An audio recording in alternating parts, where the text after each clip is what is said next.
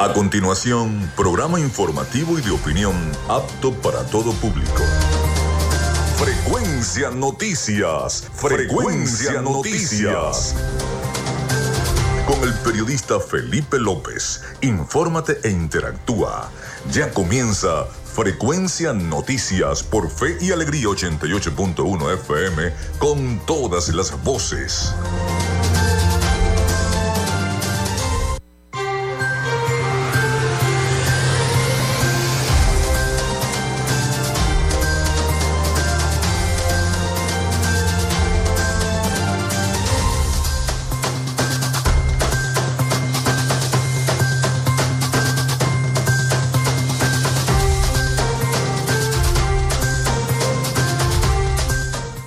Bueno, ya estamos al aire en vivo y directo desde 88.1 FM Radio Fe y Alegría. ¿Cómo están? ¿Cómo se sienten? Feliz viernes. Feliz inicio del fin de semana. Hoy es viernes de Dolores. Ya la puerta de la Semana Mayor. Ya comenzamos entonces eh, eh, las personas que son religiosas, que les gusta ir a misa, a los actos litúrgicos. Bueno, ya nos estamos preparando. Y digo nos estamos porque yo soy una de ellas. Nos estamos preparando para celebrar la conmemorar, conmemorar la muerte, la resurrección y celebrar la Pascua, la resurrección de nuestro Señor Jesucristo. Así que bueno, vamos a comenzar nuestro programa del día de hoy. Le saluda Felipe López, mi certificado el 28108, mi número del Colegio Nacional de Periodistas el 10571, productor nacional independiente 30594. En la producción de este programa me acompaña la licenciada Joanna Barbosa, su CNP 16911, productor nacional independiente 31814. En la dirección de Radio Fe y Alegría, Iranía Costa. En la producción general, Winston León. En la coordinación de los servicios informativos, Graciela Portillo. Nuestras redes sociales, arroba frecuencia noticias en Instagram y arroba frecuencia noti en Twitter. Mi cuenta personal, tanto en Instagram como en Twitter es arroba Felipe López TV. Recuerden que llegamos también por las diferentes plataformas de streaming, el portal www.radiofeyalegrianoticias.com y también si ustedes quieren pueden descargar la aplicación de la emisora para que la tengan ahí en su teléfono y estén también en todas partes escuchando, que tengan wifi por supuesto, escuchando nuestro programa y toda la programación que tiene Radio Fe y Alegría. Este espacio se emite en diferido como podcast en las plataformas iBox, Anchor, Spotify, Google Podcast, Tuning y Amazon Music Podcast, en la mayoría de las plataformas de podcast. Y también estamos en la radio online, Radio Alterna, en el blog www.radioalterna.blogspot.com y también en todas las plataformas de radios online vía streaming del planeta. Y estamos en vivo desde Maracaibo, Venezuela para todos ustedes. En publicidad, recordarles que Frecuencia Noticias es una presentación del mejor pan de Maracaibo en la panadería y charcutería San José. De arepas full sabor, vayan a probar los tumbarranchos de arepas full sabor que tienen promoción de tumbarrancho. En sus dos direcciones, en el centro comercial San Bill Maracaibo y en el centro comercial Gran Bazar acá en el centro cerca de los estudios de Radio Fe y Alegría 88.1 FM. Recuerden que tienen delivery. Si están en la oficina pueden llamar, comunicarse con ellos a través también de su Instagram y redes sociales. También del doctor César Barroso Zuleta, dermatólogo especialista en cosmetología, de textil, Zen Sport y de Social Media Alterna. A nombre de todos nuestros patrocinantes, comenzamos el programa del día de hoy. Si estás buscando el mejor pan de la ciudad para tu hogar o piensas en un emprendimiento de comida rápida y necesitas el pan de hamburguesa o perro caliente más sabroso de Maracaibo, en la panadería y charcutería San José te estamos esperando con la mejor atención y el pan más caliente y delicioso. Tenemos para ti el pan francés, dulce, campesino, andino, el pan relleno de guayaba, las lambadas y las sabrosas quesadillas. También tenemos pastelería Estamos ubicados en el sector panamericano, avenida 83 con calle 69, finalizando la tercera etapa de la urbanización La Victoria. Para pedidos, comunícate al 0414-658-2768. Panadería y Charcutería San José, el mejor pan de Maracaibo.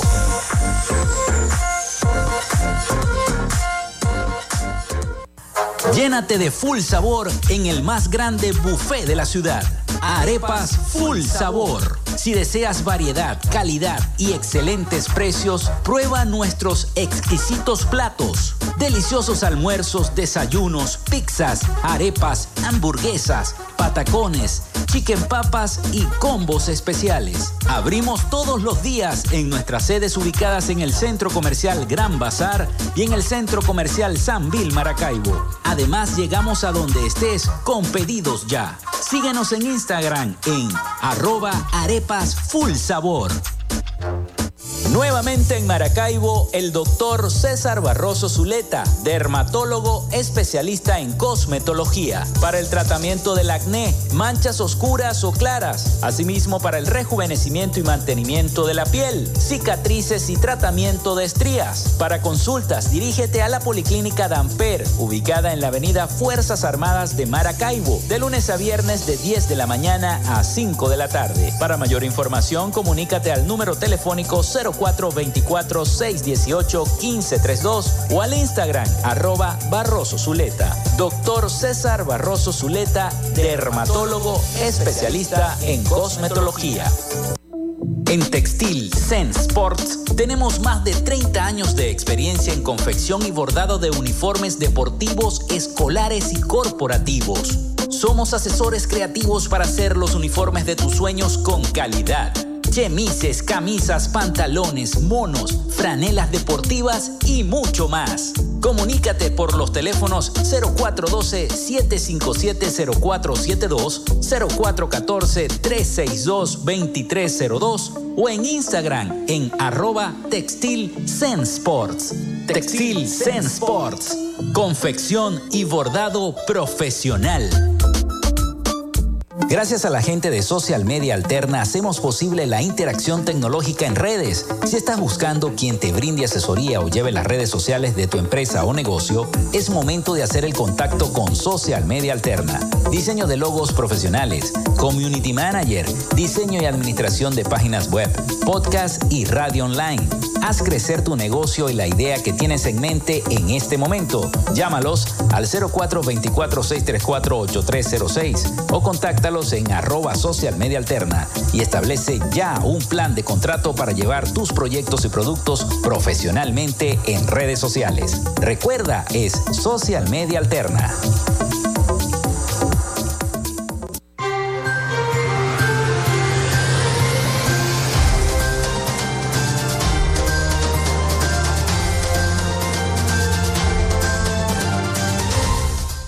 Bueno, el 0424-634-8306, 0424-634-8306, para que se comuniquen con nosotros y estemos interactuando. Recuerden mencionar su nombre y cédula de identidad.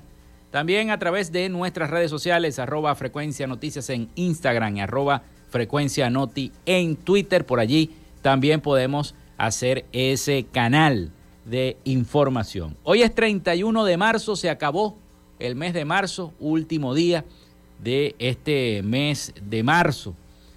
Y un día como hoy se funda San Cristóbal en el año 1561. Felicitaciones a todos los que nacieron en esa tierra del estado Táchira, San Cristóbal. Nace Johann Sebastian Bach en el año 1685, compositor, organista, violinista, maestro de capilla y cantor alemán. También eh, eh, muere Isaac Newton en el año 1727, físico, filósofo, inventor y matemático inglés. Se desarrolla la batalla de Boca Chica en el año 1814. Se realiza la expedición de los Cayos en 1816. Fueron dos invasiones organizadas en Haití durante el año 1816 por Simón Bolívar para liberar a Venezuela de las fuerzas españolas. También muere Alan Kardec en el año 1869, traductor, profesor, filósofo y escritor francés considerado el sistematizador de la doctrina llamada espiritismo, que establece como principios la inmortalidad del alma, la naturaleza de los espíritus y sus relaciones con los hombres, la vida presente y futuro, y el porvenir de la humanidad según la enseñanza dada por estos llamados espíritus superiores. Bueno, se promulga también la ley de monedas que establece el bolívar de plata, aquel bolívar de plata, se identificaba cuando uno lo, lanzaba al, suelo, este, uno lo diferenciaba de las monedas de níquel. Como unidad monetaria, eso fue en el año 1879, ese bolívar de plata. Se inaugura la Torre Eiffel en el año 1889, oficialmente llamada Torre de 300 metros, es una estructura de hierro eh, pudelado, ubicada en el centro, en el extremo del campo de, de Marte, a la orilla del río Siena de París. La torre es símbolo de Francia y del monumento más visitado del mundo que cobra entrada. Así es, así que bueno, la Torre Eiffel está de aniversario. Muere un día como hoy JP Morgan en el año 1913, banquero y coleccionista de arte estadounidense, fundador de la institución bancaria JP Morgan. Hoy JP Morgan Chase y Co., la primera institución bancaria de Estados Unidos. Morgan, al morir, era uno de los hombres más ricos del mundo. O sea que los hijos hasta ahora están disfrutando la fortuna de JP Morgan. Hoy se desarrollaba la última versión de viaje, la serie Viaje al fondo del mar en el año 1968, un 31 de marzo. También se eh, emitió el último capítulo de aquella serie de dibujos animados de 1968, Meteoro o Speed Racer, como fue conocida en los Estados Unidos también. Acá llegó con el nombre de Meteoro. Un día como hoy, lamentablemente fallecía Selena Quintanilla, Selena, en el año 1995, cantante estadounidense de ascendencia mexicana. Se inaugura el Museo de los Llanos en Barinas en el año 2011. Muere Sahak Hadik en el año 2016, arquitecta anglo-iraquí. Disney deja de emitir por cable las señales de Disney XD, XFM, Nat Geo Kids y Nat Geo GeoWheel en toda Latinoamérica para reforzar sus plataformas de streaming, por supuesto las conocidas Disney Plus y Star Plus en el año 2022. Hoy es Día Mundial contra el Cáncer de Colon, Día Internacional de la Visibilidad Transgénero, Día del Documento Libre, Día Mundial de la Copa de Seguridad OVA Cup y es Viernes de Dolores. Viernes de Dolores. ¿Por qué es Viernes de Dolores, Joana? Eh, ¿Nos puedes explicar aquí nuestra productora para que nos explique por qué es Viernes de Dolores y, por qué es el inicio ya de la Semana Mayor? Explícanos un poco, Joana, para las personas que desconocemos un poquito a veces de religión. Sí, hoy es Viernes de Dolores o Viernes de Concilio y es un día donde la iglesia, no en la tristeza, sino más bien no, no sumergirnos en el sufrimiento y el dolor, sino en el reflexionar, en ir a, ese, a ese caminar de la conversión. Ya estamos ya entrando a, celebrar la Semana Mayor, no solamente en Venezuela, sino en la Iglesia Universal. Y todos los católicos, eh, litúrgicamente, espiritualmente, vivimos una Semana Santa que no solamente es este, pensar en comer pescado los que pueden, sino eh, de verdad eh, vivir una semana santa como, como, como es el vivir ese caminar de Jesucristo para salvarnos. Él es la salvación del mundo. Vivir este caminar en su pasión, muerte y resurrección. Entonces, desde hoy, pues ya nosotros comenzamos ya a este, este recogimiento para luego celebrar el, el aleluya, el canto de gloria por ese Salvador del mundo. Bueno, gracias Johanna por esa explicación, por esa explicación. Precisamente Carlos Petit nos envía una, una invitación al Vía Crucis Nacional este martes santo, 4 de abril, por el artículo 91 de la Constitución y por el respeto a los derechos de la vida. La concentración va a ser en la iglesia Santa Bárbara hasta la catedral a las 9 de la mañana. Están todos invitados de parte de Carlos Petit, con gusto Carlos. Entre las noticias más importantes, antes de ir a identificar, Suben a 27 los detenidos por la trama de corrupción en Venezuela. La directiva de PDVSA en la faja petrolífera del Orinoco entre los presos de corrupción. Bueno, vamos a la pausa, 11 y 14 minutos de la mañana y al regreso estaremos dialogando con un artista visual por su exposición individual Alma, que se va a presentar en el Centro de Bellas Artes de Maracaibo. Ya venimos con más de Frecuencia Noticias.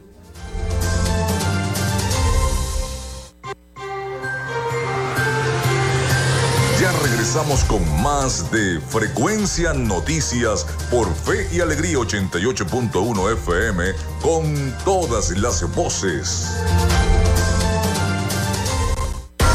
En Radio Fe y Alegría son las 11 y 15 minutos. Día 38 de Cuaresma. Del Evangelio de San Lucas, capítulo 10, del 38 al 41. Una mujer llamada Marta recibió a Jesús en su casa. Tenía una hermana llamada María, la cual, sentada a los pies del Señor, escuchaba sus palabras. Marta, ocupada en los quehaceres de la casa, dijo a Jesús, Maestro, ¿no te importa que mi hermana me deje sola en los quehaceres? Dile que me ayude. El Señor le respondió, Marta, Marta, te preocupas y te inquietas por muchas cosas, cuando una sola es necesaria. En esta cuaresma, haz una pausa, medita y saca lo mejor de ti. Radio Fe y Alegría. ¿Sabías que según UNICEF, cerca de mil niños mueren todos los días a causa de enfermedades diarreicas asociadas con agua potable contaminada, saneamiento deficiente o malas prácticas de higiene? Afortunadamente existen métodos sencillos de tratamiento casero que permiten la limpieza y desinfección del agua para el consumo. Hervir el agua es el método más eficaz para matar los microorganismos causantes de enfermedades, virus, bacterias y parásitos. Presta atención para que aprendas cómo debes hacerlo realmente. Si el agua está clara, 1. Coloca a hervir y deja que burbujee mínimo durante 1 a 5 minutos. 2. Una vez hervida, deja que se enfríe. 3. No olvides que debes guardarla en recipientes totalmente limpios y desinfectados con tapa hermética. Puedes mejorar su sabor pasándola de un recipiente a otro y luego la dejas reposar durante algunas horas. Un mensaje de Radio Fe y Alegría. La actual crisis nos llama a unir esfuerzos por el futuro de nuestros niños y niñas, por el de nuestros jóvenes. Escuchemos también sus voces porque requieren nuestra ayuda. Todos estamos llamados a buscar soluciones para defender la educación. Fe y Alegría, Alianza por la Educación.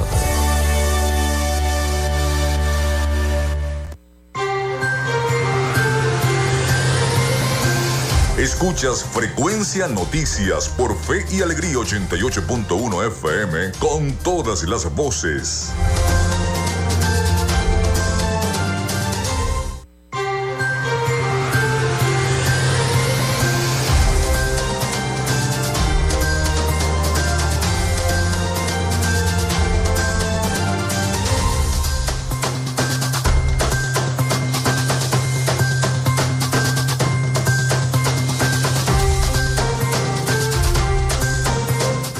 Bueno, continuamos con más de Frecuencia Noticias. Son las 11 y 18 minutos de la mañana acá en nuestro programa.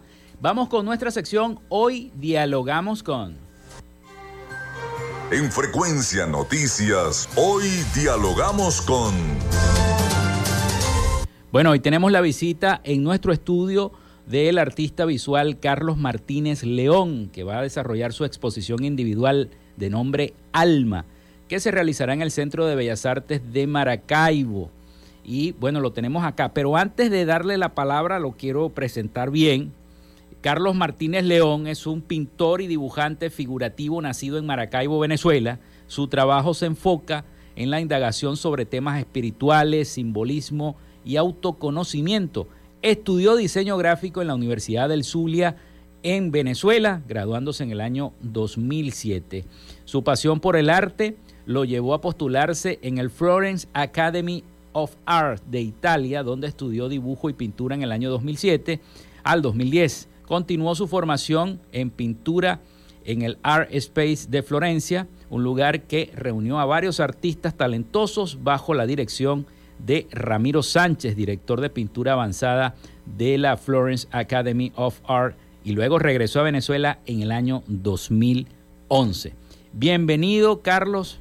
Los micrófonos son tuyos. Muchas vamos, gracias. Vamos a hablar, vamos a hablar de arte visual, una cosa que a mí me, me gusta mucho porque el arte expresa muchas cosas y, y por las fotografías, las pinturas, las artes se pueden eh, dibujar lo que el artista quiere plasmar en cada concepto. Entonces, bueno, Correcto. coméntanos un poco de qué se trata esta exposición individual Alma y cuál es tu pasión, ¿no? Y todos estos estudios que tuviste ya, ya los pude esbozar, pero si tienes otros estudios también lo puedes decir. Bueno, Perfecto. bienvenido. Gracias, muchas gracias por la invitación. Eh, mi pasión siempre ha sido el dibujo.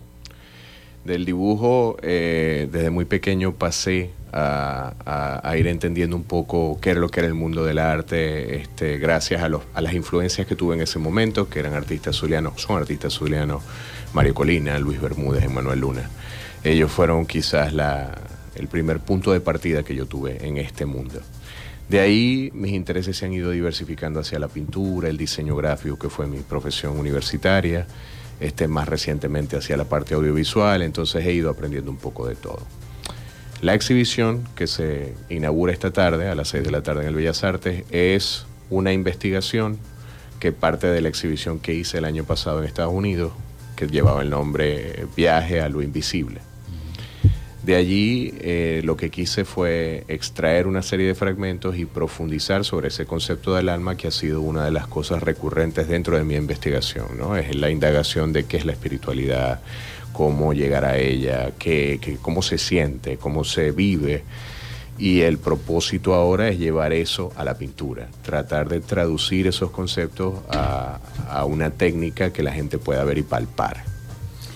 ¿De qué manera, para las personas que nos están escuchando, porque no, no nos están viendo, pero bueno, nos van a ver a través de las redes, pero las que nos están escuchando, ¿de qué manera tú plasmas ese concepto de espiritualidad en tus obras? ¿Con qué colores? Mira, ¿Con qué matices? A través de los recursos, hay, hay muchos recursos, ¿no? Pero en la técnica podemos recurrir a, hablando de la pintura per se, es raspados, transparencia, empastes en algunas zonas, en este caso que, van a que va a ser una obra de gráfica, eh, planos de color, armonías de color, este, que tienen el propósito de eh, indagar sobre algunas emociones, ¿no? Y, eh, básicamente la exhibición es un recorrido que empieza en la oscuridad y termina en la luz y lo van a ir viendo de obra a obra de acuerdo a la, a la forma en la que está eh, diseñado el recorrido de la sala. Sombras, colores, ¿qué tipo de colores y sombras? Un poco de todo, Un van poco a ver un poco de todo, desde, el- desde el- la, la esencia del blanco y negro, el alto contraste, hasta la explosión del color. Con los colores cálidos de tu tierra, Maracaibo. Correcto, correcto. Yo creo que utilizas mucho eso. En, Sí. en el, en el simbolismo de espiritualidad, ¿qué imágenes utilizas más en ese simbolismo? En la, Virgen. sí, en la exhibición, en la exhibición anterior utilicé mucho parte de la iconografía, ¿no? La iconografía católica, este, y en base a eso imágenes de Cristo y, un replanteamiento un poco de la composición para que funcionara a una, digamos, a un lenguaje más contemporáneo, sin pasar a ser un, un pintor eh, iconográfico o un pintor que se especializa en eso porque no es parte de mi especialización, pero sí me gusta indagar sobre el mensaje que hay detrás, ¿no? que es la invitación a encontrar esa espiritualidad, a encontrar esa fe. ¿Por qué alma? ¿Por qué esta exposición se llama alma? Alma eh, es la consecuencia o es la palabra que yo encuentro después de la indagación de la exhibición anterior. Básicamente mi, exhibición anterior fue una búsqueda en el inconsciente. ¿no? Empezó con la pregunta famosa que, que todo el mundo en algún momento se hace, ¿quién soy?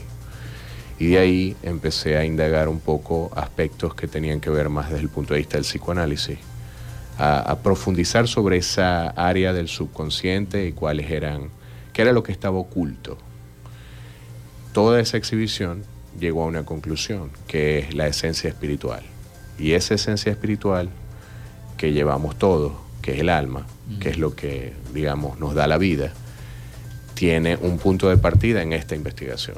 El objetivo es, de ahora en adelante, ver cuáles son las conclusiones de esta muestra para llevar eso a una nueva investigación pictórica. Eh, mientras tú hablabas, yo estaba pensando, a lo mejor tú cuando pequeño, tus padres te regalaron esos primeros colores o unos creyones de cera, o por algo empezaste, ¿no? Empecé concretamente con las tortugas ninja. Con las tortugas ninja. Cuando yo nací, mi papá tenía cuarenta y tantos años. Este, y no eh, es un académico. Mi papá no era del padre que se va a jugar fútbol contigo, béisbol o básquet, ¿no? Entonces la manera que él tenía de, jugar conmigo era dibujando. Yo tenía las tortugas ninja, él las dibujaba y ahí fue donde yo empecé a ver ese, ese, ese acercamiento hacia el dibujo.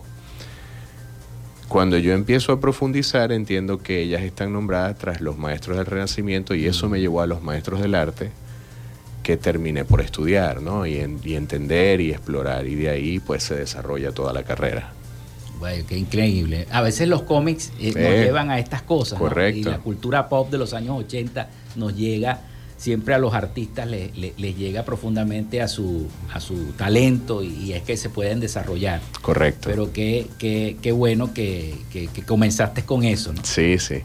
Y luego de eso, este, que iniciaste en la Universidad del Zulia, que fue tu casa de estudio. ¿Por qué la Universidad del Zulia?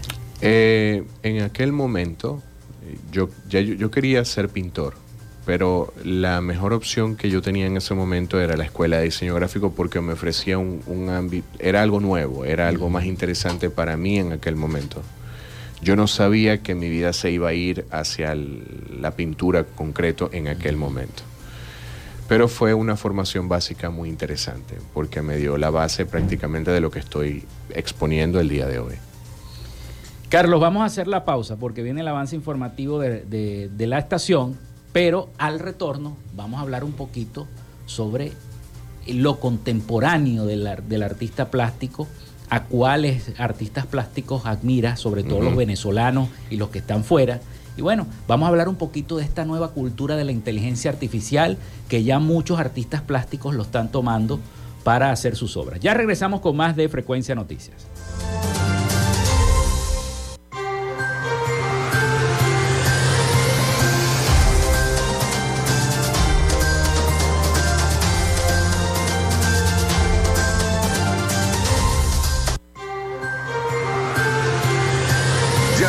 Con más de Frecuencia Noticias por Fe y Alegría 88.1 FM con todas las voces.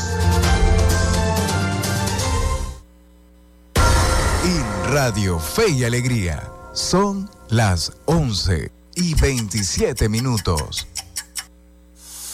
La educación no es una lucha solo del gobierno o de una institución. Los abuelos, las amas de casa, empresas públicas y privadas, movimientos sociales, organizaciones no gubernamentales, todos estamos llamados a buscar soluciones para defender la educación. Fe y Alegría, Alianza por la Educación.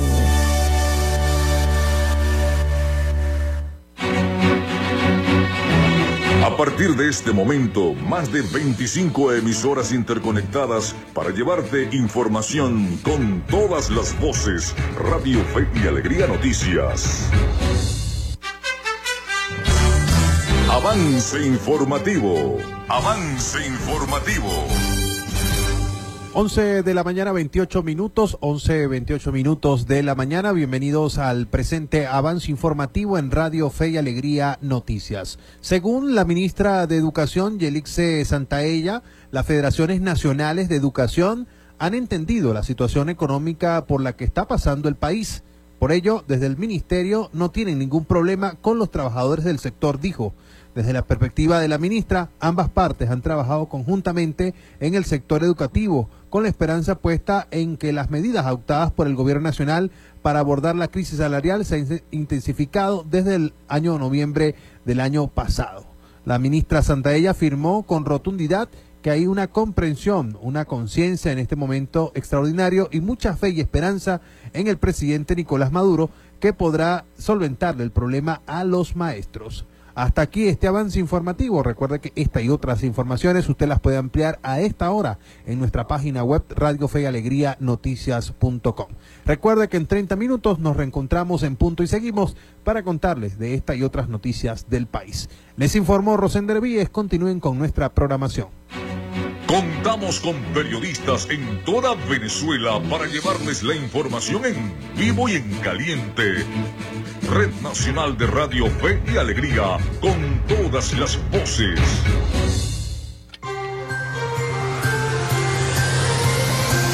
Escuchas Frecuencia Noticias por Fe y Alegría 88.1 FM con todas las voces.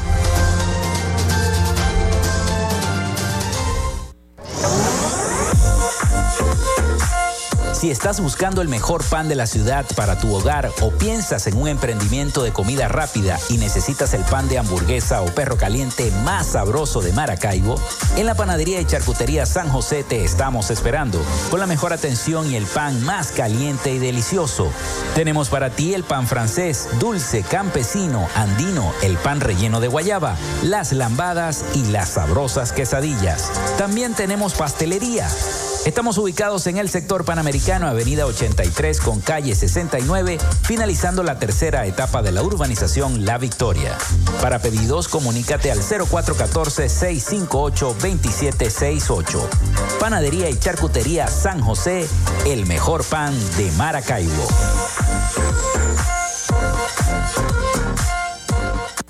Llénate de full sabor en el más grande buffet de la ciudad. Arepas Full Sabor. Si deseas variedad, calidad y excelentes precios, prueba nuestros exquisitos platos. Deliciosos almuerzos, desayunos, pizzas, arepas, hamburguesas, patacones, chicken papas y combos especiales. Abrimos todos los días en nuestras sedes ubicadas en el Centro Comercial Gran Bazar y en el Centro Comercial San Vil Maracaibo. Además, llegamos a donde estés con pedidos ya. Síguenos en Instagram en arroba arepas full sabor. Nuevamente en Maracaibo, el doctor César Barroso Zuleta, dermatólogo especialista en cosmetología, para el tratamiento del acné, manchas oscuras o claras, asimismo para el rejuvenecimiento y mantenimiento de la piel, cicatrices y tratamiento de estrías. Para consultas, dirígete a la Policlínica Damper, ubicada en la avenida Fuerzas Armadas de Maracaibo, de lunes a viernes de 10 de la mañana a 5 de la tarde. Para mayor información, comunícate al número telefónico 0424-618-1532 o al Instagram arroba Barroso Zuleta. Doctor César Barroso Zuleta, dermatólogo especialista en cosmetología. En Textil Zen Sports tenemos más de 30 años de experiencia en confección y bordado de uniformes deportivos, escolares y corporativos. Somos asesores creativos para hacer los uniformes de tus sueños con calidad chemises, camisas, pantalones, monos, franelas deportivas y mucho más. Comunícate por los teléfonos 0412-757-0472, 0414-362-2302 o en Instagram en arroba Textil Zen Sports. Textil Zen Sports. Confección y bordado profesional.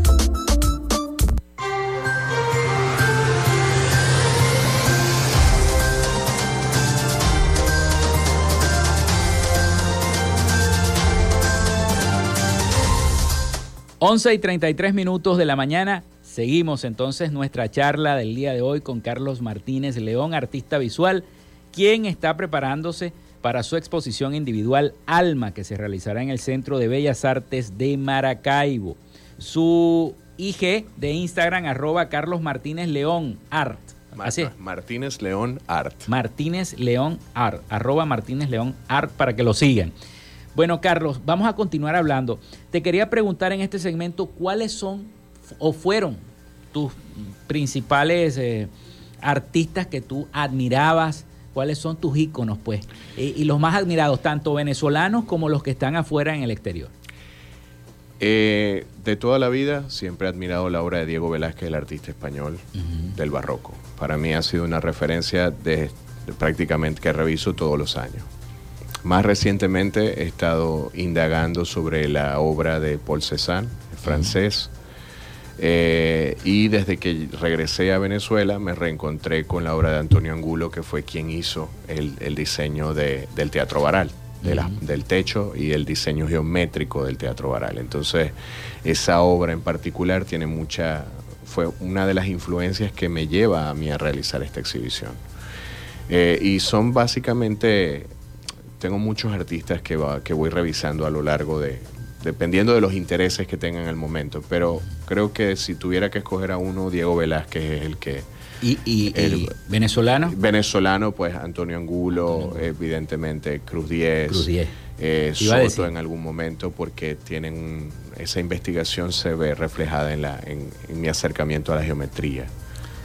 Cada uno de estos artistas tiene una mirada y una manera de, de plasmar tanto la profundidad, como la geometría, en el caso de Cruz 10. Claro. Este, y ellos trabajaron en ese momento con lo que tenían a la mano, a lo mejor. Hoy en día tenemos tanta tecnología y en eso quiero entrar en lo que es el momento actual del diseño gráfico, porque vemos ahora inteligencias artificiales que uno les escribe, hazme un cuadro inédito, y entonces, o, dame los patrones de color para hacer un cuadro, y entonces tú copias eso y lo pegas en otra inteligencia artificial que te va a dibujar o que te va a pintar el cuadro, y lo hace. ¿De qué manera este, se cambia el concepto eh, de un artista plástico o de qué manera se evoluciona con estas nuevas tecnologías? Tú que eres artista plástico y eres destacado. Es un tema álgido en el momento porque ha dado a muchos debates. Eh, la inteligencia artificial, así como lo fue la fotografía en su momento, en el siglo XIX, así como lo fue la llegada de, de la computación y los programas de edición, desde mi punto de vista es una herramienta que va a ser útil para todos los creativos ahora. La diferencia entre el artista y la inteligencia artificial es tu experiencia de vida, o sea, tu capacidad de sentir, tu capacidad de amar, tu capacidad de ver la belleza en donde vives. Eso no lo va a ver la inteligencia artificial. Y es lo que prácticamente nos hace diferentes. Cada uno tiene una experiencia, cada uno la plantea a su manera. ¿Cuál es el problema? Eh, que nos, nos, abocamos mucho o, que nos dediquemos demasiado a la inteligencia artificial y nos olvidemos de nosotros o nos olvidemos de nuestra experiencia humana, que al final es lo que hace que el arte sea lo que es, que es lo que nos lleva a los museos a ver a los grandes artistas. Ellos vivieron su momento histórico y plasmaron su experiencia de su momento histórico y por eso seguimos viendo, por eso seguimos estudiándolos, por eso seguimos aspirando a acercarnos a lo que ellos lograron. Entonces, para mí, y, la recomendación de repente para cualquier artista es, está bien, lo puedes utilizar como una herramienta siempre que te ayude a facilitar tu trabajo, porque ahora, especialmente para quienes se dedican a escribir, para quienes se dedican al mundo de las redes, va a ser muy útil. Eh, pero creo que eso también va a ser una oportunidad para todos aquellos que se dedican de alguna manera a la, parte tradicional del arte, aquellos que pintan, que dibujan, este, que esculpen, eh, van a tener la oportunidad de, de reflejar algo que una inteligencia artificial en este momento en el que estamos hablando probablemente no pueda. Ahora, si el día de mañana la inteligencia artificial es capaz de pensar por sí misma y discernir qué es lo que está sucediendo en el mundo. Y, plantear una obra de arte en base a su percepción de lo que es la, vida humana, pues ya tendremos otro diálogo, porque eso sí pudiera verdaderamente cambiar las reglas del juego. Claro, eh, eh, hablemos de que una inteligencia artificial pueda crear una escultura. Claro. O crear un cuadro. Claro. Eh, por sí misma. Por sí misma, ya, ya, ya es una, es una inteligencia que está tomando decisiones y está tiene un criterio particular de lo que es la experiencia humana y en base a eso ella plantea una obra. Ahorita lo que vemos son personas que colocan una serie de datos y ella de ahí produce.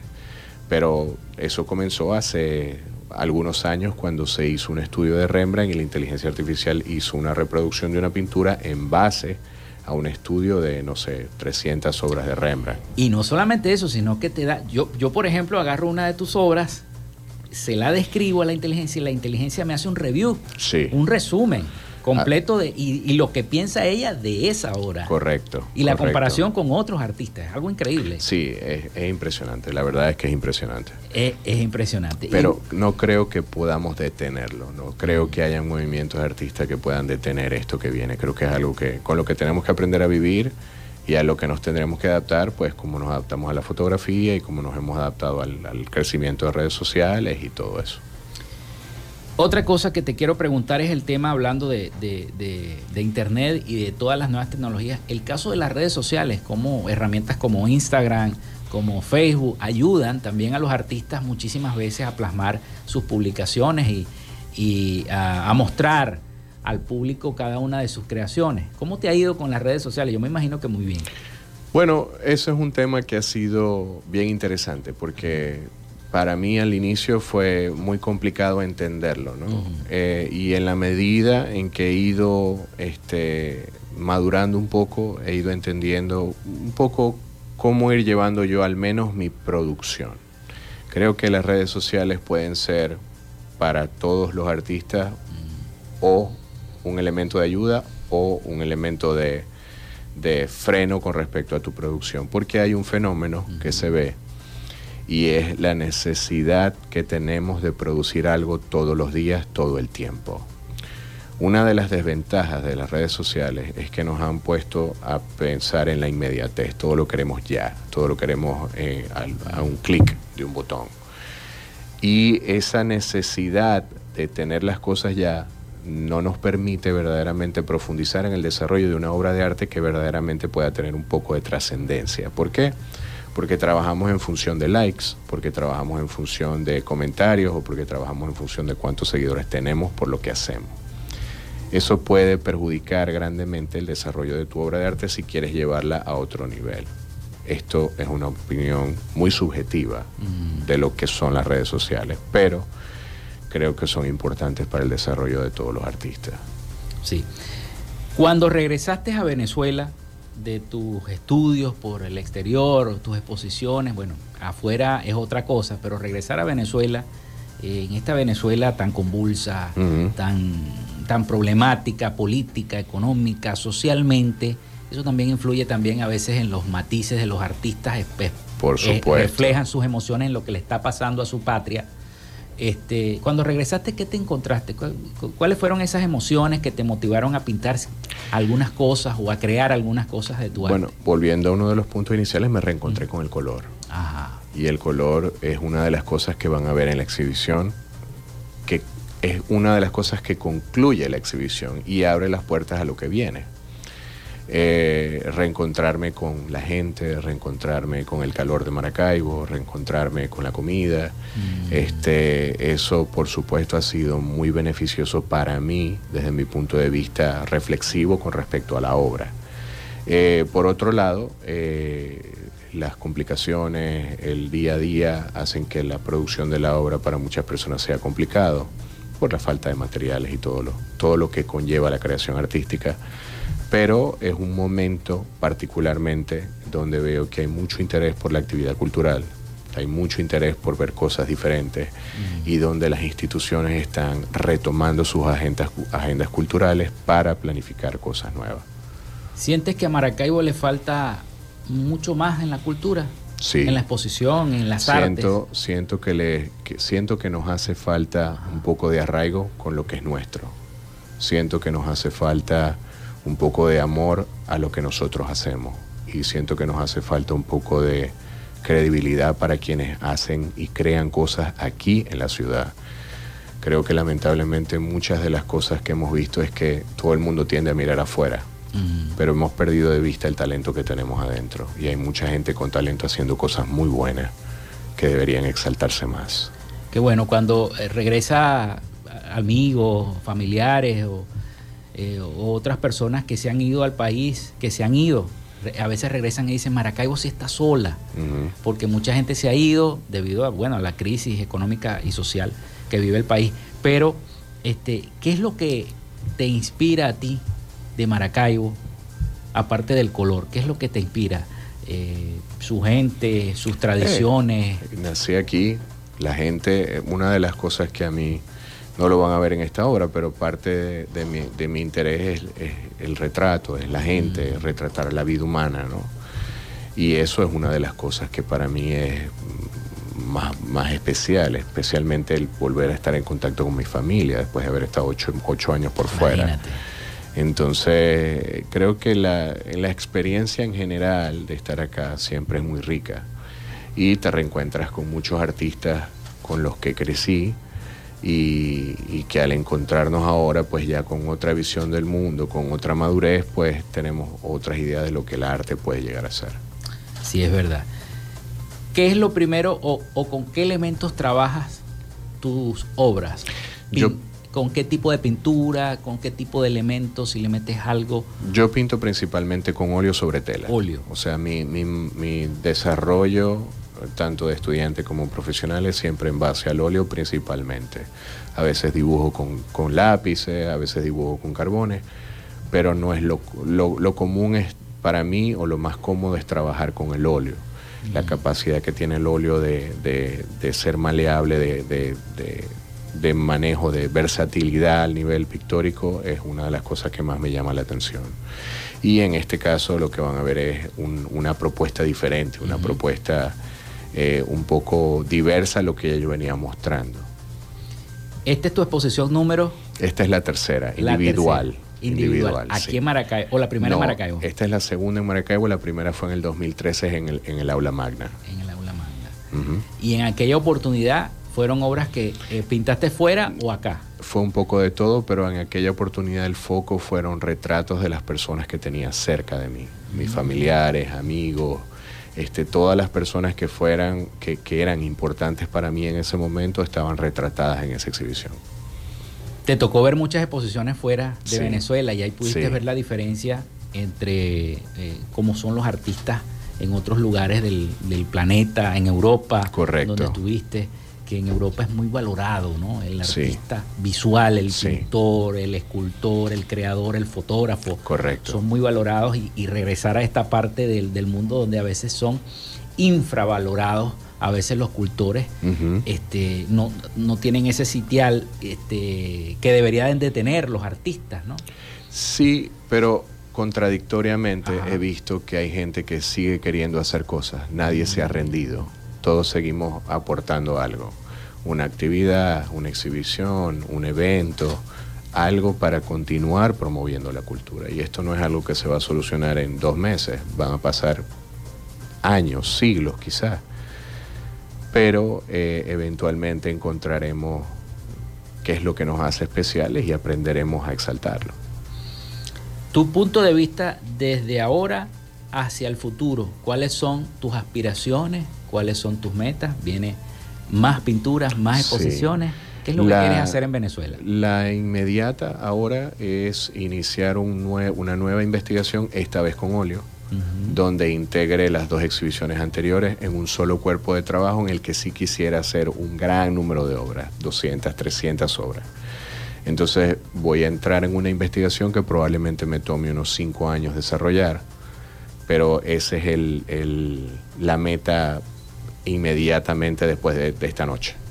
Mira, Carlos, nos quedan pocos minutos para finalizar la entrevista, pero te quiero preguntar, ese joven que está ahorita en su casa y nos está escuchando, o que nos va a escuchar, porque este programa también se, es un podcast, también se va a poner en todas las plataformas de podcast, que nos está escuchando y a lo mejor está no pintando las tortugas ninjas, pero está pintando otra cosa, está dibujando otra cosa. ¿Cuál es tu consejo para ese joven que, a lo mejor tiene miedo de lanzarse? Mira, el miedo va a ser siempre parte de nuestra carrera. Nosotros siempre vamos a tener miedo de dar un paso más adelante, mm. pero en la zona de confort no sucede nada. Creo que si tienes una motivación y tienes unas ganas de demostrar o de desarrollar o de producir algo, hazlo. Porque no hay nada más especial que lo que se hace con amor. ¿Por qué? Porque eventualmente eso es lo que conecta con la gente. Todo lo que tú haces con cariño, todo lo que tú haces con amor, todo lo que tú le dedicas tu vida impacta la vida de los demás, de los espectadores, de quienes sean. Pero va a ser importante porque todo, la, todo lo que la persona pueda desarrollar mm. me puede aportar a mí un punto de vista de su forma de ver la vida, que no es la misma que la mía, que me puede ayudar a entender otra cosa. Bueno, vamos a hacer de nuevo la invitación. Carlos, hazla tú, la invitación. Quiero invitarlos nuevamente esta noche a las 6 de la tarde en el Centro de Bellas Artes a la inauguración de la exhibición Alma. Bueno, ¿va? ¿a qué hora va a ser? A partir de las 6 de la tarde. 6 de la tarde. Bueno, ya saben amigos que nos están escuchando, muchísimas gracias a Carlos Martínez León, artista visual y de los buenos que tiene nuestra región zuliana. Vamos a ir a, a ver esta exposición individual Alma que se va a realizar en el Centro de Bellas Artes de Maracaibo. Así que están todos cordialmente invitados. Gracias, Carlos, por haber asistido a nuestro programa. Vamos a la pausa y ya venimos con las noticias internacionales.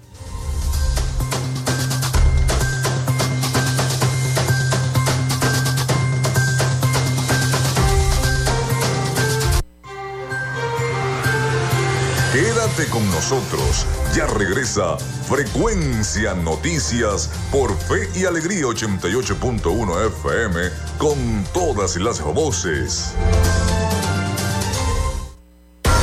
En Radio Fe y Alegría son las 11 y 50 minutos. El registro electoral es la base de datos que agrupa a todos los ciudadanos que pueden ejercer el derecho al voto. Si eres mayor de 18 años y no estás inscrito o si cambiaste de ciudad o región en los últimos años, escucha. Escucha. Hay una oficina regional electoral del Consejo Nacional Electoral en cada capital del estado donde de manera permanente puedes inscribirte o actualizar tu lugar de residencia. Solo con presentar tu cédula de identidad. La meta es que los puntos de inscripción y actualización se multipliquen por todo el país, no menos de uno por municipio. Hazlo ahora y asegura tu derecho al voto. Esta es una recomendación del Observatorio Electoral Venezolano. Conoce más en oevenezolano.org y arroba oevenezolano. Apágale la fiesta al dengue. Cambia frecuentemente el agua de los bebederos de animales y de los floreros. Tapa los recipientes con agua. Elimina la basura acumulada en patios, áreas al aire libre y almacenamiento en sitios cerrados. Apágale la fiesta al dengue. Este es un mensaje de Radio Fe y Alegría. Pana, pican duro.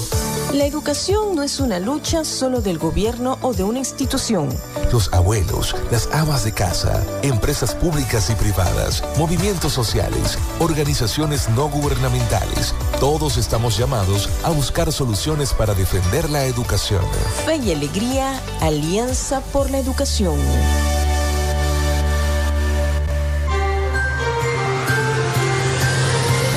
Estás en sintonía de Frecuencia Noticias por Fe y Alegría 88.1 FM con todas las voces.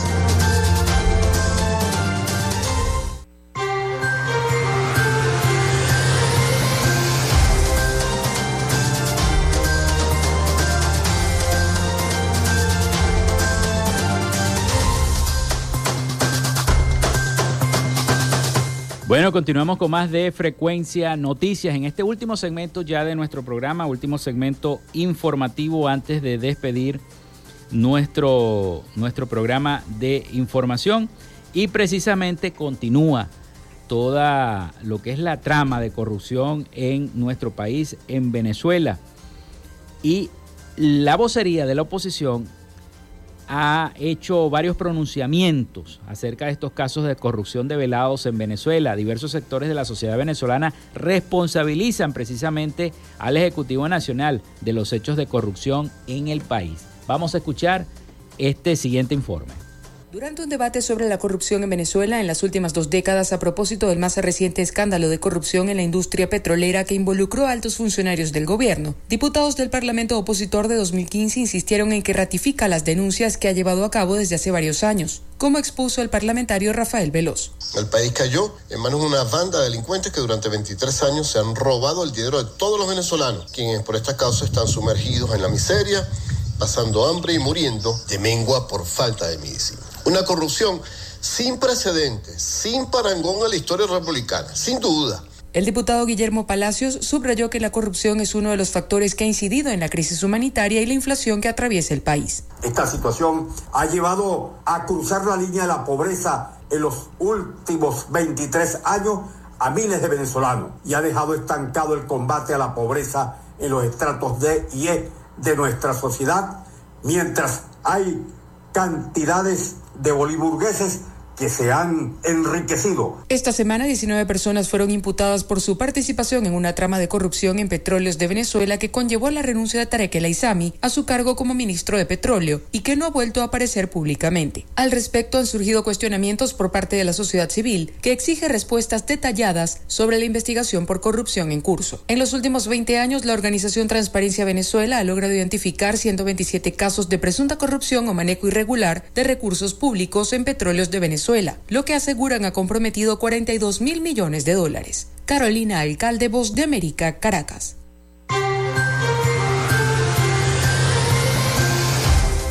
Bueno, vámonos rápidamente ahora a Miami con nuestro corresponsal Rafael Gutiérrez Mejías y toda la información de Latinoamérica y el Caribe antes de despedir. Latinoamérica. El gobierno de Luis Arce en Bolivia se apropiará de los fondos de la jubilación futura de los bolivianos. No habrá marcha atrás. Se trata del plan para quedarse definitivamente con el dinero de los administradores de fondos de pensiones. Es una bolsa de 24 mil millones de dólares que ya comenzó años atrás a sufrir un goteo permanente ordenado por la administración de Evo Morales para obras faraónicas absurdas y pago de gastos corrientes del Estado. Arce siempre tuvo un ojo o ambos en esos recursos. En el año 2010 impulsó una ley para crear una estructura que administrara ese tesoro mediante un ente autónomo que dependería enteramente de su voluntad. El expresidente de Brasil, Jair Bolsonaro, regresó en el día de hoy al país después de permanecer tres meses en los Estados Unidos, país al que viajó dos días antes de dejar el poder, en un retorno en medio de un fuerte dispositivo de seguridad en el aeropuerto de Brasilia. El vuelo comercial de la aerolínea Gol, procedente de Orlando, que tenía previsto su llegada a las 10 y 10 GMT, aterrizó a las 6 y 37 hora local y que por razones de seguridad su salida no fue por el portón principal donde era esperado por periodistas y seguidores. El líder de extrema derecha, que afronta varias investigaciones en diferentes instancias judiciales, irá a la sede del Partido Liberal donde será recibido en un acto privado por su esposa Michelle y por el presidente de la formación, Valdemar Costa. El gobierno de Dina Boluarte anunció que dispuso el retiro definitivo del embajador peruano en Colombia a través de un comunicado. El Ministerio de Relaciones Exteriores informó que la decisión se debe a la actitud del mandatario Gustavo Petro, quien en reiteradas ocasiones ha tratado de distorsionar lo que pasó el pasado 7 de diciembre cuando Pedro Castillo cometió un autogolpe de Estado. Esta decisión responde a las reiteradas expresiones injerencistas y ofensiva del presidente Gustavo Petro, quien persiste en distorsionar la realidad al desconocer que el 7 de diciembre del año 2022 se produjo en Perú un golpe de Estado perpetrado por el expresidente Pedro Castillo. Se lee en un inicio en el pronunciamiento público realizado por Torre Tagle. Además, la Cancillería agregó que el comportamiento de Petro ha dañado seriamente las relaciones diplomáticas entre Perú y Colombia. El gobierno de los Estados Unidos respaldó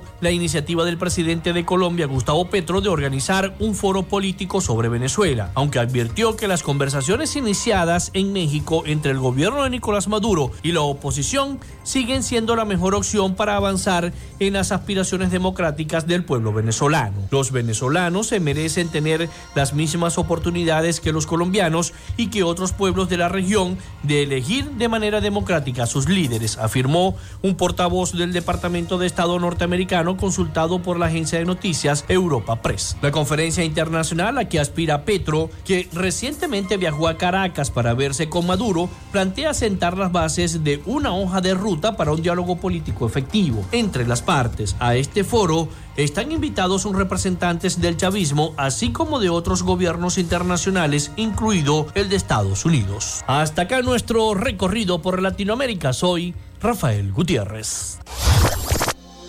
Latinoamérica.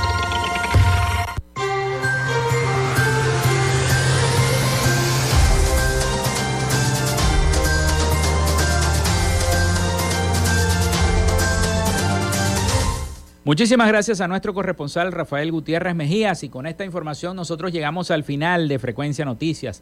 Laboramos para todos ustedes en la producción y community manager la licenciada Joanna Barbosa, su CNP 16911, productor nacional independiente 31814. En la dirección de Radio Fe y Alegría, Iranía Costa. En la producción general, Winston León. En la coordinación de los servicios informativos, Graciela Portillo. Y en el, en el control técnico y conducción, quien los acompañó Felipe López, mi certificado el 28108, mi número del Colegio Nacional de Periodistas el 10571, productor nacional independiente 30594. Nos escuchamos el próximo lunes santo, si Dios quiere y la Virgen Santísima, a partir de las 11 de la mañana. Así que pasen todos un feliz fin de semana. Cuídense mucho.